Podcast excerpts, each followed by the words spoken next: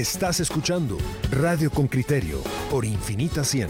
Estás entre inusuales.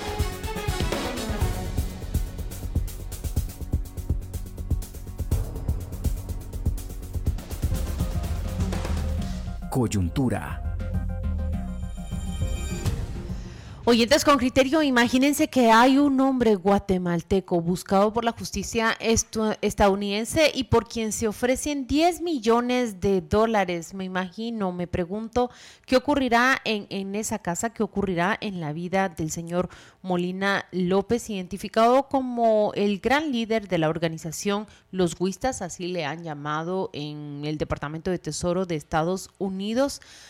para que paguen 10 millones de dólares. Un exministro de Gobernación nos dijo lo primero que ocurre es que entre los propios integrantes de la estructura criminal se empiezan a temer deslealtades o traiciones porque es demasiado tentador 10 millones para decir en dónde está tu jefe a quien buscan. Hoy queremos hablar sobre esto y mucho más, sobre esas sanciones, sobre esas designaciones que ha impuesto el gobierno de Estados Unidos a través de su Departamento del Tesoro al designar a un grupo de guatemaltecos al señalar la organización de los guistas como un peligro no solo para aquel país, sino también mm, para este y para aquellos quienes realicen transacciones comerciales con ellos. Hemos invitado a Manfredo Marroquín, él es fundador de Acción Ciudadana. Le damos la bienvenida. Esta es una organización dedicada a investigar y a mm, denunciar la, corrupción. Le hemos convocado porque el diario El Periódico hoy ha publicado eh, cómo eh, desde, desde el Congreso de la República se han ocupado con familiares, parientes de Sofía Hernández, a quien eh, se ha relacionado también directamente con esta organización en Huehuetenango. Y le damos la bienvenida a Manfredo Marroquín. Gracias por aceptar esta llamada de Radio con Criterio. Bienvenido. Gracias. Eh, muy buenos días, Claudia, y a toda la audiencia. Manfredo, gracias por acompañarnos. ¿Qué, qué, ¿Cuál es la primera conclusión a la que llegas después de conocer de esta designación de parte de, la OFAC y, esta oferta de hasta 10 millones de dólares por información que conduzca a la captura de, estas personas? Bueno, yo diría que, bueno, primero tal vez dice que no es algo que extrañe, porque ya ese cartel venía sonando ya desde hace muchos años en Guatemala como uno de los más eh, poderosos en el negocio del, tráfico de, drogas. Un cartel que además ha penetrado mucho la política nacional. Todos hemos visto cómo ha movido sus tentáculos financiando sobre todo candidatos eh, de la región de Huehuetenango, del occidente, y seguramente Estados Unidos ya tiene suficiente información para ver que es un cartel muy vinculado a la política nacional, incluso ha financiado a políticos, candidatos, etcétera. Y me imagino que parte de, por qué esa jugosa recompensa tiene que ver también con que van a cazar un pez gordo que va, eh, va a buscar desestructurar eh, la narcopolítica en el país, por lo menos algunas piezas de la narcopolítica que, que existen en el país. ¿Eso te parece que la recompensa tan grande se ofrece porque la justicia estadounidense está detrás de desarticular esos vínculos políticos de este grupo criminal? Sí, es, yo para mí es muy lógico que ese es el trasfondo. Eh, todos sabemos que han salido investigaciones de diferentes medios a lo largo de los últimos años de cómo este cartel incluso recibe recibe contrataciones de sus propias constructoras para hacer obra pública, eh, sobre todo en este gobierno. Y, es una pues es una facilidad que le dan para lavar el dinero y por lo visto es un cartel que, que sí tiene que llega prácticamente a, a ¿qué te llama? a a tener mucha influencia política, no, no en un partido ni en un gobierno, sino yo te diría que en muchos partidos y en el actual y anteriores gobiernos.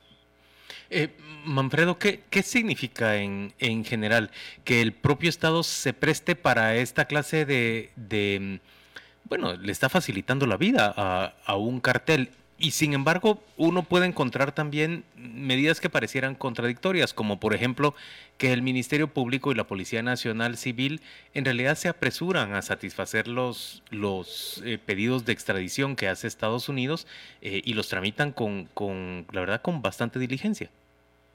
Bueno, recuerda que los cuerpos eh, dedicados a estas tareas son prácticamente cuerpos especializados y entrenados y, bajo control de las mismas agencias de Estados Unidos. Entonces tienen bastante, digamos, eh, el desempeño de estas eh, unidades está muy cercano a las agencias de Estados Unidos y por eso es que logran esos, esos objetivos. Eh, cosa distinta que lo hicieran con cualquier unidad de la policía que no estuviera digamos, bajo el esquema de trabajo con mm. estas agencias. ¿Qué tiene que ver con eso. ¿Qué, pasa, de acuerdo con la experiencia que ustedes han reunido con investigaciones, qué pasa con una organización criminal cuando se emite una alerta de este tamaño? 10 millones de dólares para capturar al que denominan el jefe o el director de, esta, de este grupo. Eh, todos los demás están designados y señalados públicamente. ¿Cambia algo en la dinámica de las organizaciones criminales? Eh, mm, ¿Podemos pensar que en el corto plazo estas personas son entregadas a la justicia estadounidense? Yo creo que sí, porque también creo que no es solo la persecución de los mencionados en estas sanciones, sino eh, yo me imagino que ya hay otros colaboradores que han ofrecido la información sobre este sobre este cartel en especial. Eh, me imagino que pueden haber ahí contratistas, etcétera. Y yo estoy convencido que este es un caso que va a llegar a lo más alto de la política nacional, a tocar las eh, estructuras de la narcopolítica en el país, que hay que decirlo, ya está el territorio nacional prácticamente dominado y tomado por eh, estos estas organizaciones criminales que a su vez eh, financian la política.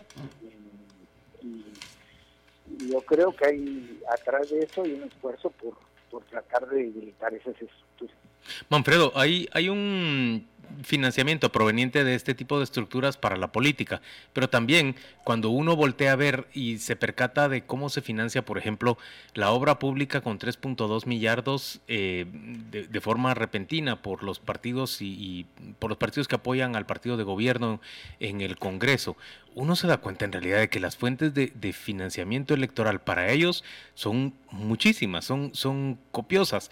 Eh, en términos reales, no puede haber una competencia, digamos, equivalente con, con los partidos que hacen oposición si estos no tienen acceso a ese volumen de, de fondos. Esto deja de ser eh, eh, en realidad una democracia.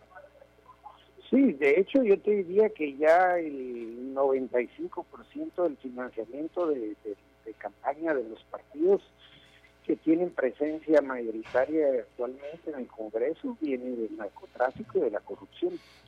Esas son las dos fuentes, digamos, eh, que, que financian la política actualmente en el país. Y uno lo puede ver justo como tú bien señalas en el manejo totalmente eh, cínico, diría yo, y, claro, transparente en cuanto a cómo se utilizan los fondos del Estado para, para temas de infraestructura, para obras que ni siquiera muchas veces son construidas, para eh, constructoras mm. que aparecen como hongos de un rato para otro, sin mayor trayectoria. Y ahí se está prácticamente financiando y lavando dinero al mismo tiempo. Esa es la doble, la doble finalidad de estas constructoras. Uno, eh, pues la búsqueda de otros campos de, negocios, dinero de la corrupción, pero por el otro lado la oportunidad para el lavado de dinero fruto del narcotráfico. Eh, nosotros conversamos con el exministro de Gobernación, eh, Francisco Jiménez, y me llamó mucho la atención cuando él dijo lo que nos describe el comunicado de Estados Unidos es a un grupo sofisticado. ¿Sofisticado por qué? Uno, describe que es capaz de generar o de, mm, tener, coordinar y programar importaciones desde China de precursores para la fabricación de la droga. Número dos, es capaz de sostener eh, relaciones con dos carteles rivales mexicanos, que no, no suele suceder, nos subrayaba el exministro de Gobernación. Y número tres está la colocación de, sus integrantes eh, en, roles clave en la política eh, guatemalteca a nivel nacional. No, no, estamos hablando de un nivel local exclusivamente, pues hay un candidato del Parlacén, hay un diputado del Parlacén que es también requerido. Eh, ¿Cómo logran esto? Me pregunto, por ejemplo, ¿qué, tiene la organización en Huehuetenango que logra dirigir sus operaciones hasta contemplar importaciones desde China? ¿Cómo logran montar, porque deben tenerlo, eh, laboratorios para la fabricación de su propia droga? Pues mira, eso se ha logrado a través de los años eh, con la prácticamente con la cooptación y la compra de las instituciones de gobierno. Esto significa que esta gente tiene gente en los puertos, en las aduanas, en la policía, en el ejército, porque no hay otra explicación cómo podrían operar tan, tan fluidamente con el negocio. Y luego tienen el control territorial que les ha cedido las fuerzas de seguridad. Entonces, y más la protección política de los candidatos y de los gobiernos que financian. Entonces, es, se explica muy fácil cómo estas organizaciones han logrado tener ese volumen de, negocio y de tráfico de drogas en este caso. Manfredo, esta clase de medidas que desarrolla Estados Unidos, por ejemplo, colocar esa gigantesca recompensa para capturar a estas personas, designarlos de manera de manera directa, en realidad va a desincentivar o crees que ayude a desincentivar esa relación entre el poder nacional, el poder político y, el narcotráfico? No creo, no creo. Va a depender mucho de hasta dónde eh, toque eh, este caso, digamos, a, a quienes alcance la política nacional. Si logra llegar hasta el más alto nivel, yo creo que sí puede tener ese efecto, sobre todo en la campaña que ya estamos a la vuelta de la esquina. Pero hoy por hoy yo te diría que ese, esa dinámica de políticos eh, que responden al financiamiento del narcotráfico está en todo el país ya. Y está ocurriendo ahorita ya, día a día. Entonces, si, si es un caso que, que llega a tocar eh, como te digo, las más altas esferas políticas, yo creo que sí puede tener ese, ese, efecto y ese impacto disuasivo, por lo menos momentáneamente. Ayer le... Ayer le cuestionábamos al, al, exministro Jiménez, por ejemplo, que por qué el Ministerio Público y la Policía Nacional Civil parecieran resignar toda la lucha antinarcóticos a, a lo que hace y manda Estados Unidos, como que si no hubiera, digamos, eh, apropiación de la soberanía nacional, ahora sí en los mejores términos, para, para ejercer cuidado sobre nuestro propio territorio y las actividades que aquí se, se desarrollan. Y él nos decía que, que él quería no ser duro con esa fiscalía y con la policía porque dice carecen de las condiciones. Pero él también nos decía que sí, sí, sí fue capaz de afrontar parte de estos retos, tanto con los huistas como por ejemplo con los Mendoza Mata en, Izabal, con sus constructoras, con su robo de propiedades a, muchas personas en, Izabal, em, los llevó a proceso. ¿Por qué realmente asumimos que, el MP y que la Policía Nacional Civil no pueden, que esta es una tarea que rebasa nuestras capacidades nacionales?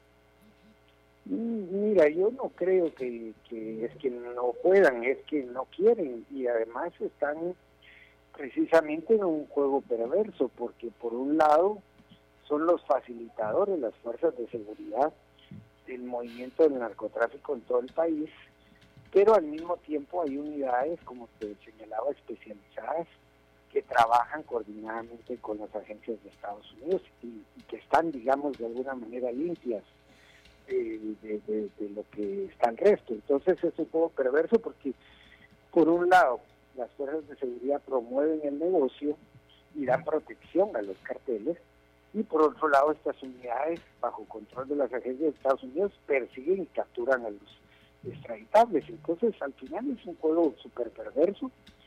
Evidentemente en el país no hay ninguna voluntad de que Guatemala deje ser eh, un territorio con vocación de narcotráfico.